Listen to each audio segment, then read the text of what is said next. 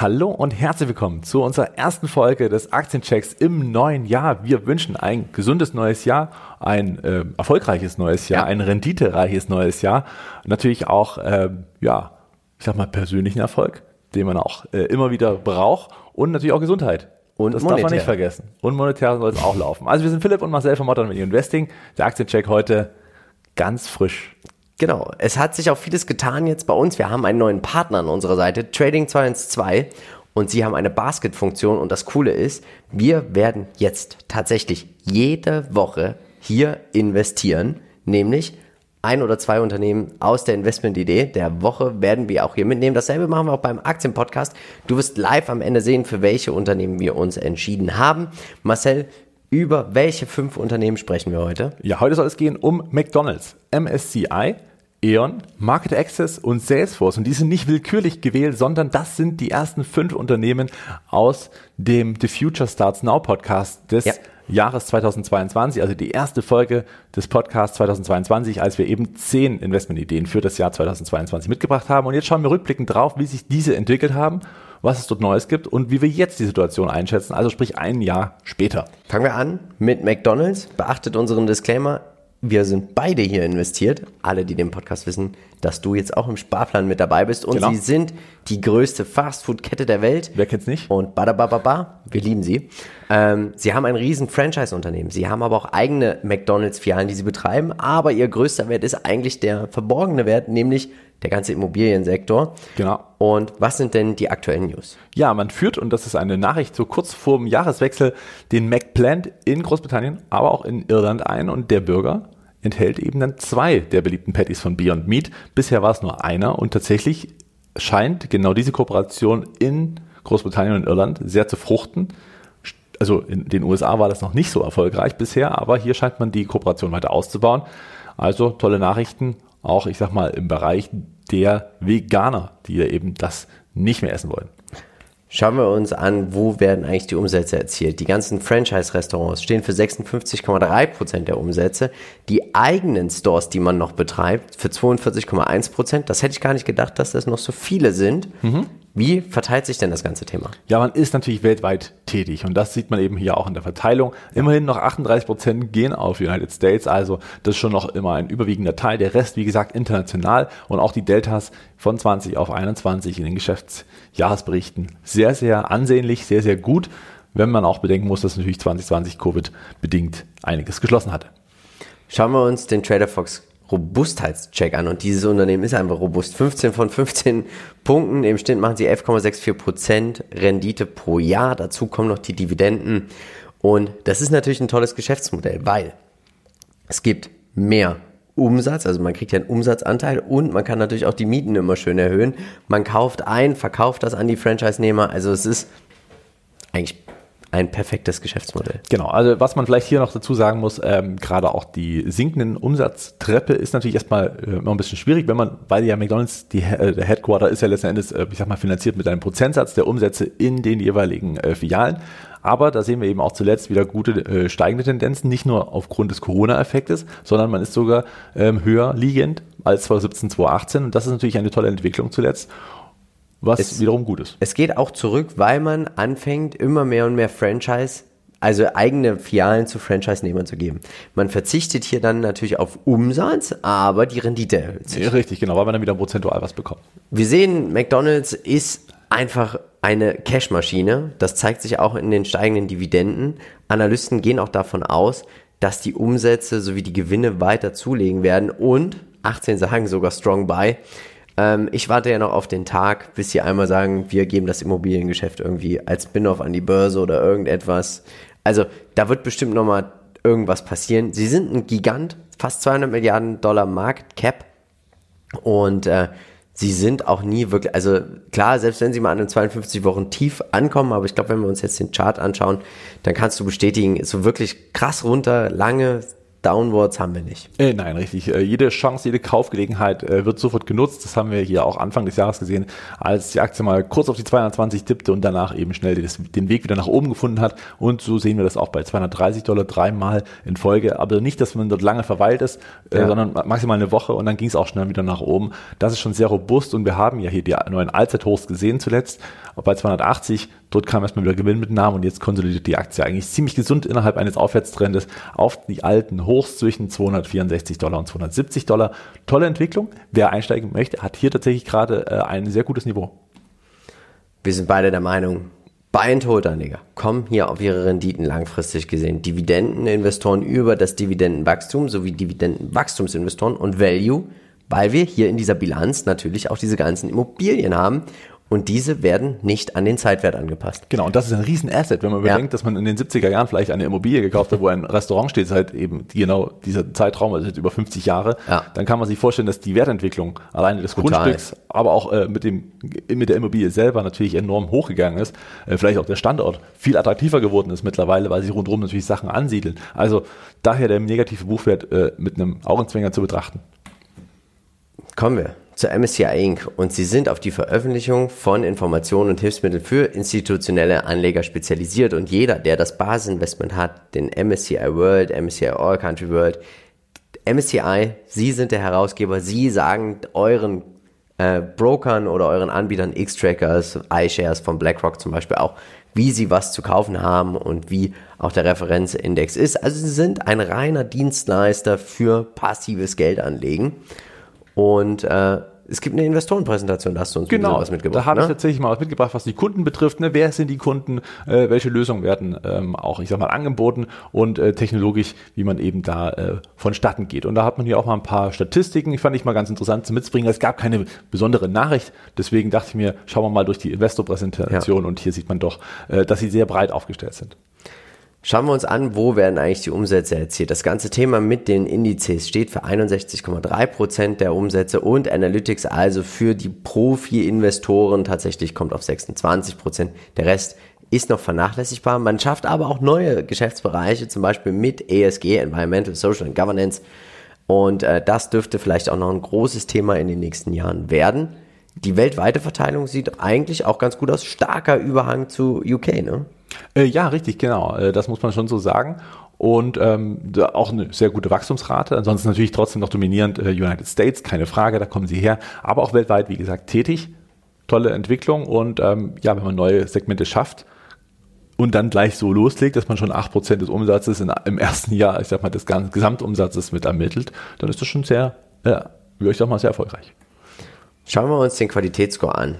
Und ich glaube, das, was hier wirklich für dieses Unternehmen spricht, ist die Durchschnittsperformance von 30,84 Prozent im Schnitt in den letzten zehn Jahren. Wer hier 2007 eingestiegen ist mit 1000 Dollar, herzlichen Glückwunsch. Ja, ja, absolut. Und ja klar, jetzt muss man sagen, hohes KGV, ja. hohes KUV, das ist natürlich äh, sehr stark, aber ein robustes Geschäftsmodell kann halt Qualität kostet halten, das sieht man auch hier. Schauen wir uns das ganze Fundamentale auch nochmal an. Und hier sehen wir einfach, der Payout Ratio ist unter 50 Prozent. Die Wachstumsrate der Dividende liegt bei 28,25 Prozent und die Profitabilität, Marcel. 82 Prozent Bruttomarge gehen auf 53,6 Prozent EBIT-Marge und die Nettomarge ist bei 38 und die Gesamtkapitalrendite liegt bei 15 Prozent. Analysten gehen davon aus, dass nächstes Jahr das Wachstum sich ein bisschen verlangsamen wird, soll aber 2024 schon wieder anlegen. Also hier ist auch wieder dieses Thema, gehen wir in eine Rezession, ja oder nein? Analysten sagen aktuell Strong Buy und Buy, sieben sagen, wer dabei ist, Hold. Was sagst du uns denn eigentlich zum Chart? Ja, der sieht eigentlich auch recht äh, robust aus. Ja klar, das Unternehmen ist ein Stück weit zurückgekommen, die Aktie hat ein bisschen federn lassen vom Hoch, wie eben auch so viele. Sieht auch immer relativ hart aus, wenn man vom Allzeithoch kommt, aber wenn man das Ganze, wie wir es gerade schon gesehen haben, etwas größer zieht, den Big Picture mal äh, sich vor Augen führt, dann sieht man auch, dass man hier zum Beispiel einen doppelten Boden gesehen haben bei knapp ja. unter 400 Dollar. Die Käufer kommen also dahin zu ähm, ja, aktuelle Stabilisierung bis 500 kamen die Widerstände, Verkäufe äh, traten ein und bei 400 und äh, etwa 50 Dollar ist die Unterstützung, die hat jetzt wieder gehalten, also die Tendenz geht jetzt erstmal darauf, dass man wieder Richtung 520 hochläuft. Ob der Widerstand dort gleich durchbrochen werden kann beim nächsten Versuch, das ist natürlich fraglich, weiß man nicht, aber zumindest ist man jetzt an der unteren Range dieser Seitwärtsphase. Wir sind beide der Meinung, buy and hold. aber auch aktuell kein Kauf. Warum für dich aktuell kein Kauf? Ähm, tatsächlich würde ich noch ein bisschen warten, ob sich die Seitwärtsphase ähm, weiter zuspitzt. Hier würde ich tatsächlich auf ein Kaufsignal warten, das heißt einen Ausbruch zum Beispiel über diese Widerstandslinie, auch wenn es dann etwas teurer ist als jetzt. Also kann man ja auch mit Tranchen lösen, wenn man möchte. Ähm, kann aber jeden verstehen, der drin ist, investiert ist, sollte bitte unbedingt halten, nimmt diese Rendite auf Dauer einfach mit. Ähm, und wer überzeugt ist, kann natürlich jetzt die Unterstützung schon nutzen. Ist halt günstiger als bei einem ja. Ausbruch. Aber die Trendfortsetzung ist halt noch nicht sicher und kann natürlich aufgrund der etwas höheren Bewertung auch noch eine Weile dauern. Insofern wäre das mein Grund zu sagen, ich warte und würde lieber noch an der Seitenlinie stehen, kann aber jeden verstehen, der hier reingeht und es, man macht wahrscheinlich auch keinen Fehler, den Bayern Hold zu setzen. Für mich kein Kauf ist aktuell dieses High Growth mit Fragezeichen. Ich bin mir nicht sicher, ob dieses Unternehmen diese 30 Prozent fortschreiben wird. Ich bin mir nicht sicher, ob das Wachstum so bleibt. Sie sind doch konjunkturabhängig, einfach weil je weniger investiert wird an den Aktienmärkten, desto weniger verdienen sie, auch bei den Indizes. Es ist ein tolles Unternehmen, tolle Qualität, tolle Margen. Sie wachsen auch bei der Dividende gut.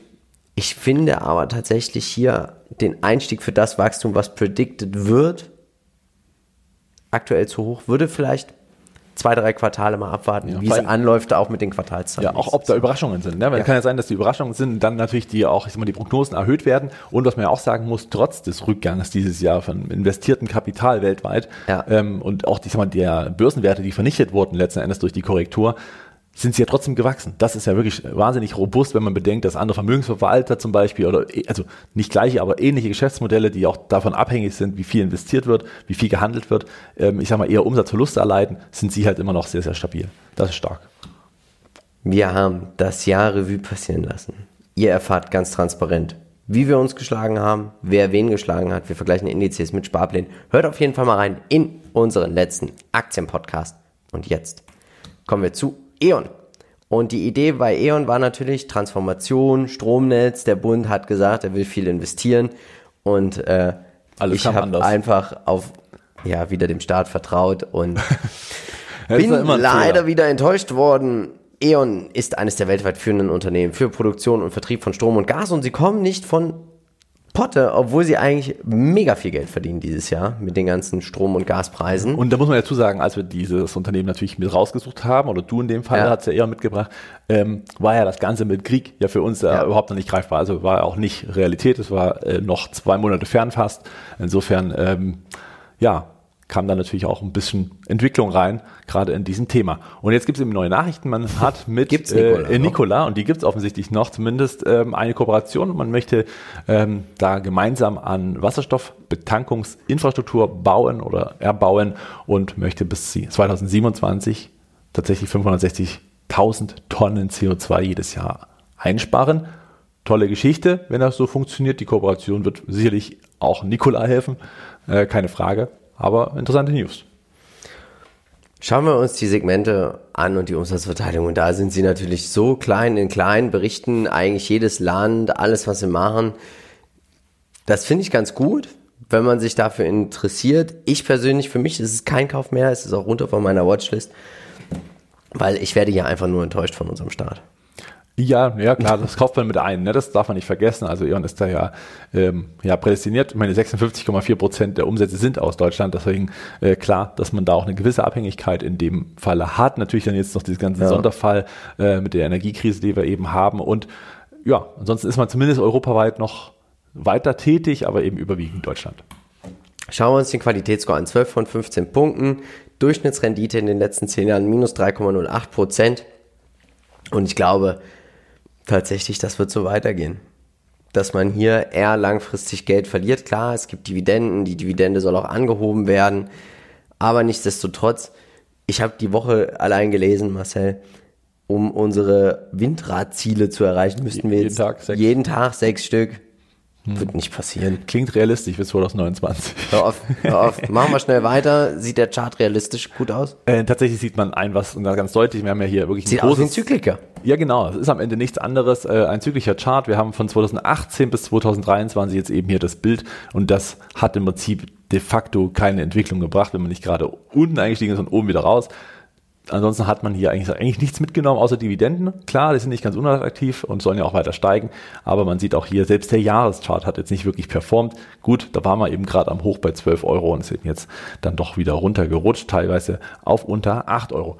Wer hier irgendwie Erfolg haben möchte, der sollte relativ weit unten in dieser Range einsteigen und relativ weit oben verkaufen. Das kann man zumindest als Trading-Ansatz mitnehmen, dann hat man zumindest die Zyklik gespielt aber muss sich natürlich nicht wundern, wenn hier irgendwelche Einflüsse wieder äh, seitens des Staates kommen, die hier auch mal Belastungen oder vielleicht auch kurzfristige äh, Anhebungen zur Folge haben. Wir sind beide der Meinung, kein Kauf. Für mich ist es ein Investment total für Spekulanten, Dividendenanleger, Value-Anleger. Okay, Kauf, also das sind aber für mich auch diese Red Flags einfach. Ne? Ja. Also 0,22 bei einem Versorger ja. oder Netzbetreiber. Ja, nee. das stimmt. Also bin ich völlig bei dir. Das soll mir einer erklären. Ja, ja, ja klar. Ähm, ich sag mal, am Ende vielleicht noch, wie gesagt, für Trader geeignet. Ähm, tendenziell klar, Dividenden gibt es natürlich auch, solange die Halbpreise sollen ja auch erhöht werden. Es ist ja auch weiterhin positiv, dass es äh, funktioniert, wenn es funktioniert. Und äh, das, ja, je nach Anlegertyp muss man hier natürlich entscheiden. Für uns beide kein Kauf. Wir sind, nee. glaube ich, auf andere Unternehmen eher äh, hingesehen. Hier muss man auf jeden Fall unsere ich sag mal, unsere Erwartungen oder auch unser Investment Case für das Jahr 2023 äh, haben ja. wir äh, auf jeden Fall hier was mitgenommen. Kommen wir zum Market Access Holding und Sie sind auf dem Betrieb einer Online-Handelsplattform für Anleihen spezialisiert. Und man muss einfach, die Idee war zu sagen, Anleihenmarkt deutlich größer als der Aktienmarkt. Und sie sind so gefühlt die einzigen, die das Ganze online anbieten. Das wird da teilweise noch telefonisch gemacht. Und ähm, aber irgendwie haben sie auch Rekordwerte, aber der die Aktie kommt nicht ja. vom Fleck. Ja, das ist äh, ziemlich äh, wahnsinnig, weil man sieht halt wirklich, wie du schon sagst, Rekordwerte für November 2022. Also Tagesgesamtkreditvolumen ist eben wirklich auf höchsten Stand. Ähm, an sich für Market Access und das Geschäftsmodell ziemlich stark und ziemlich gut. Aber wir sehen nach wie vor eine sehr äh, ja, das werden wir gleich sehen, eine, eine, Entwicklung, die sich noch nicht ganz so wirklich durchsetzt. Mit Gebühren verdient man 88,8 Prozent der Umsätze, den ganzen Service dahinter, der steht für die restlichen 11,2 Prozent. Was sagst du uns zur Verteilung? Ja, genau. Auch da die Verteilung äh, knapp 82 Prozent USA, 15,7 Prozent Europa, Asien 3. Ähm, ich sag mal, die Deltas für 21 waren äh, Europa und Asien recht gut, in Amerika eher nicht so. Aber man darf auch nicht vergessen, das war es ja 2021. Jetzt ist ja, ich sag mal, viel passiert, gerade auf dem Zins- und Anleihenmarkt in diesem Jahr 2022. Wenn das Geschäftsjahr abgeschlossen ist, wird es hier sicherlich andere Deltas geben. Insofern bin ich hier wahnsinnig gespannt, äh, ja, wie die Wachstumsraten weitergehen. Auch die Quartalszahlen waren jetzt nicht unbedingt mit wahnsinnigen Steigerungen äh, bestückt. Also das war eigentlich immer relativ moderat. Wir sehen der Qualitätsscore. 14 von 15 Punkten. Diese Aktie ist trotzdem irgendwie ein Dauerläufer mit einer Durchschnittsperformance von 22,8 Prozent. Sind auch richtig gut zurückgekommen. Aber irgendwie alles ein bisschen komisch. Ja, es mündet halt auch nach wie vor in dieser hohen Bewertung und ja. äh, ich sag mal, die kommt kann man nicht runter, aber das scheint natürlich auch zu zeigen, wenn man irgendwo so eine Art Monopolist ist in dem Online-Bereich, dass das schon ja, hinhaut. Beziehungsweise muss man auch sagen, als die Aktie Richtung 500 gelaufen ist, sie halt super schnell, sehr, sehr stark gelaufen, äh, auch als robustes Unternehmen, aber eben auf noch einer viel utopischeren äh, Bewertungskennzahl. Ja. Und jetzt ist es eben stark runtergekommen und ist immer noch teuer bewertet. Das darf man eben nicht vergessen. Hier, klar, Qualität kostet auch, muss man auch sagen, wenn man eben diese gewisse Monopolstellung hat, kann man hier davon ausgehen, dass es langfristig schon weiter nach oben geht. Die Frage ist nur, wann es soweit ist. Aber aktuell äh, sehen wir erstmal wieder Erholungstendenzen, sehen wir auch gleich im Chart. Schauen wir uns mal das ganze Thema an. Schaut hier diese Profitabilität an. Ja. Bruttomarge 92% EBIT-Marge 45, Nettomarge 34, Eigenkapitalrendite 23, Gesamtkapitalrendite 12% Schon gut. Brutal. Brutal. Ja. Die Payout-Ratio unter 50% Im Schnitt wird sie um 16% erhöht. Seit zwölf Jahren steigt die Dividende. Analysten gehen auch wieder davon aus, die Umsätze sollen zulegen. Der Earnings per Share soll jetzt zulegen. Also vielleicht doch mal langsam eine Tranche aufbauen, wenn das hier so kommen sollte. Aber die Bewertung, nichtsdestotrotz, ist eine hohe. Ja. Und das ist wahrscheinlich auch der Grund, warum wir hier immer so hin und her haben. Und das haben wir auch beim Chart ein bisschen, oder? Genau, also auch das ist kein kleiner Zeitfenster, äh, äh kein kleines Zeitfenster. Wir haben ja über äh, fast drei Jahre in dem Chart, muss man sagen. Und tatsächlich ist diese Aktie schon sehr lange in einem Abwärtstrend seit Anfang 2021, als die Hochs bei 600 Dollar waren. Aktuell halbiert, muss man sagen, war zwischenzeitlich sogar noch tiefer und äh, zeigt sich zuletzt ja relativ robust, aber der Ausbruch fehlt. Und ich sag mal, wer hier tatsächlich Interesse hat, Market Access als Unternehmen im Depot zu begrüßen, der sollte tatsächlich warten, bis hier ein nachhaltiger Ausbruch aus diesem Abwärtstrend stattgefunden hat. Das ist zum Zeitpunkt nicht der Fall. Erste positive Tendenz ist, dass der gleitende Durchschnitt 50 Tage, hier die blaue Linie, über die 200 Tage, hier die gelbe Linie drüber läuft. Das ist ein Kaufsignal, ein erstes. Ähm, ja, ich würde dem verstärkten Kaufsignal des Ausbruchs auf jeden Fall noch abwarten, bevor ich hier reingehen würde. Tendenziell, wir sehen, die Schätzungen sind wieder höher wenn das auch so eingehalten werden kann und äh, Market Access weiter davon profitieren wird, dann ist das sicherlich langfristig eine sehr, sehr gute Chance, gerade einzusteigen. Aber wie gesagt, den Zeitpunkt würde ich noch abwarten, weil hier kann auch aufgrund der hohen Bewertung noch eine längere Seitwärtsphase folgen. Denn wie immer nach einem Abwärtstrend folgt ein Seitwärtstrend und dann erst ein Aufwärtstrend, wenn der langfristige Aufwärtstrend im Takt ist. Deswegen kann es ja auch noch eine Weile sehr weit seitwärts gehen. Das kann sich über ein Jahr hinziehen und dann ähm, ja, hätte man einfach auch warten können, bis die erste Tendenz da ist. Sollte es jetzt zum Ausbruch kommen, könnten wir hier eine Rallye sehen? Ähm, ja, aber würde ich eher tatsächlich davon ausgehen, dass ja, wie gesagt, erstmal die Seitwärtsphase kommt. Mhm. Also es geht nicht direkt hoch Richtung 350, mhm. 400, also 350 vielleicht schon noch, aber 400, 450 glaube ich nicht. Ähm, ganz einfach, weil immer ein Seitwärtstrend folgt. Das heißt, nach einem Ausbruch kommen kurzfristige äh, Zukäufe, dann kommen natürlich ein paar Verkäufe, die Gewinnmitnahmen kurzfristigerseits und damit hat man dann eine Seitwärtsphase. Sollte, also was ich machen würde, ist kaufen, sobald der Ausbruch äh, stattgefunden hat aus diesem Abwärtstrend. Warten, mhm. also mit der ersten Tranche quasi und die zweite mhm. Tranche und eine Position voll machen, wenn dann der Ausbruch auf einen Aufwärtstrend oder sprich die Seitwärtsphase verlassen wird und dann ein Aufwärtstrend anfängt, kann man auch einen zweiten Einstieg wagen und so hat man, ich sag mal, zwei gute Zeitpunkte genutzt, um ähm, ja, ich sag mal, dem Markt ein bisschen zuvorzukommen und Market Access ist dann vielleicht auch in der Bewertung nochmal ein bisschen besser reingewachsen. Buy and Hold unter den Voraussetzungen, Seitwärtsphase, hohe Bewertung. Ich glaube, das Szenario, ich würde vielleicht noch ein Quartal abwarten und sagen, also dass, dass diese Aktie langfristig profitiert von diesen Neuverschuldungen etc. Anleihenmarkt ist klar, Dividendenwachstum haben wir auch. Vielleicht hat man sogar Glück und sie kommen nochmal richtig runter nach Quartalszahlen ich bin bei dir, Abbruch, äh, nicht Abbruch, Ausbruch, Abbruch. abwarten und dann mal schauen, wo die Reise hingeht. Genau, richtig. Da kann man tatsächlich warten auf die Quartalzahlen. Die werden ja. äh, Tendenz geben. Sollte der Ausbruch bis dahin noch nicht stattgefunden haben und es gibt schlechte Zahlen, wird der Trend einfach weiter fortgesetzt und das ist der Abwärtstrend. Das heißt, man wäre ja gleich wieder mit Verlusten gestartet. Deswegen abwarten hier äh, drängelt nichts und ich glaube, wenn man hier den später reingeht, ist das auch kein Thema. Salesforce. Hier war ja die Idee, einfach auch Digitalisierung der Welt etc. pp. Aber dann kam Zinswende, Ukraine und alles, was Big Tech ist, hat richtig viel Kapital verbrannt, natürlich auch an der Börse. Und genau. Salesforce hat es auch gemacht. Ja. Schauen wir uns die aktuellen News an. Genau, das Slack, äh, ja, CEO Butterfield ist ähm, ja, Anfang des Jahres weg. Anfang des Jahres 2023. Und ähm, ja, genau, Find das ist ganz die letzte interessant. Irgendwie dem Mark Benny auf dem CEO scheinen so ein paar die guten Leute wegzulaufen. Ja, oder Sein Co-CEO. Oder er denkt, kann er besser, ja, oder das ist dann die Frage, ja, durch ein Genie und Wahnsinn. Ähm, die Verteilung, also man hat ja diese ganzen Plattformen, die Cloud, alles digital, Service, Sales, Plattform, das macht alles zusammen und man versucht natürlich auch alles seinem Kunden auch zu verkaufen. Muss man da, ob es Marketing ist, ob Sales, ob ja, Service ist. Ja. Ein großes CRM-System und man sagt ja immer, je besser du deinen Kunden verstehst, desto besser kannst du natürlich auch Umsätze erzielen mit ja. deinem Kunden. Und äh, die regionale Verteilung sieht für mich so ein bisschen aus wie so ein MSCI All Country World. Genau, ja, muss man so sagen. Ne? Fast, äh, also 64 Prozent USA, dann äh, Europa mit 22,7 Prozent, Asien mit fast 10 Prozent. Alles ja. gute Deltas für das Geschäftsjahr 2022, was wir hier ja schon sehen. Und ähm, ich finde die Entwicklung stark. Ich finde das Top-Ergebnis. Auch die äh, Deltas sind nach wie vor gut. Und klar, jetzt aufgrund diesen Jahres hat man natürlich auch ein bisschen gehemmte, einen gehemmten Ausblick.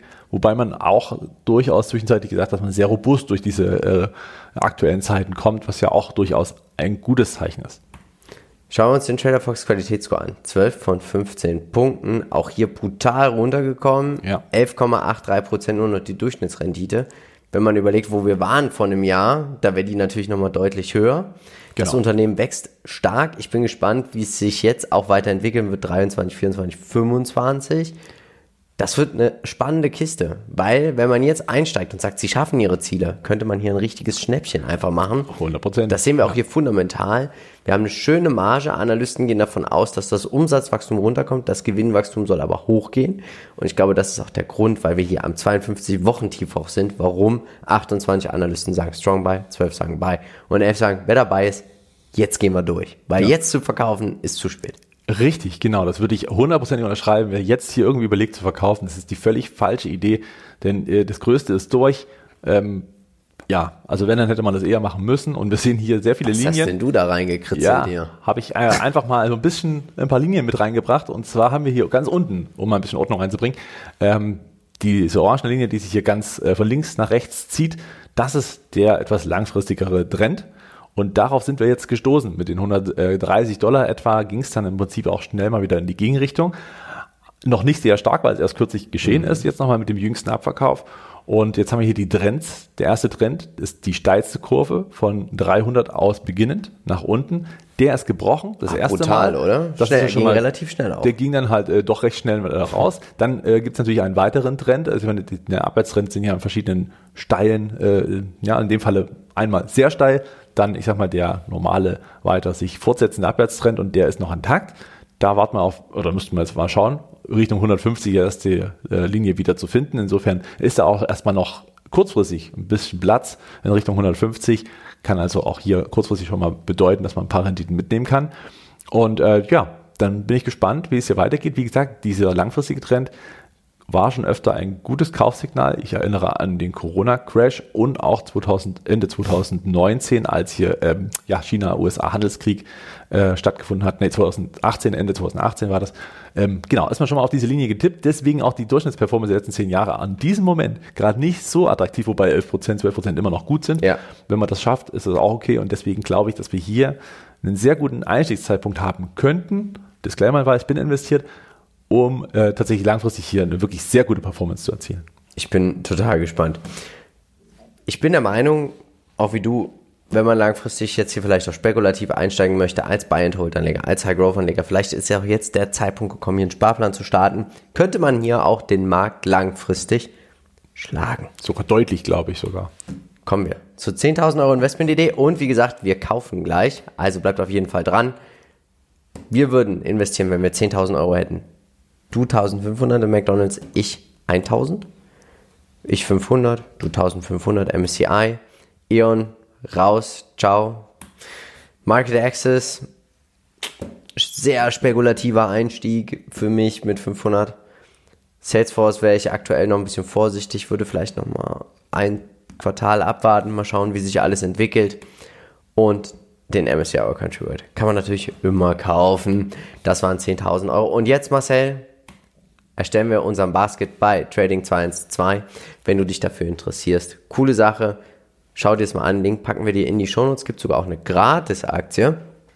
Und ganz wichtig ist einfach hier natürlich auch zu wissen, wir haben uns für die MSCI entschieden und für McDonalds. Da haben wir gerade noch mal kurz diskutiert. Deswegen hat es ein bisschen gewartet. Hier kannst du auch dann wirklich entscheiden, wie schaut es aus. Und wenn wir 25% im Schnitt machen jetzt mit den Investments, sehr gerne.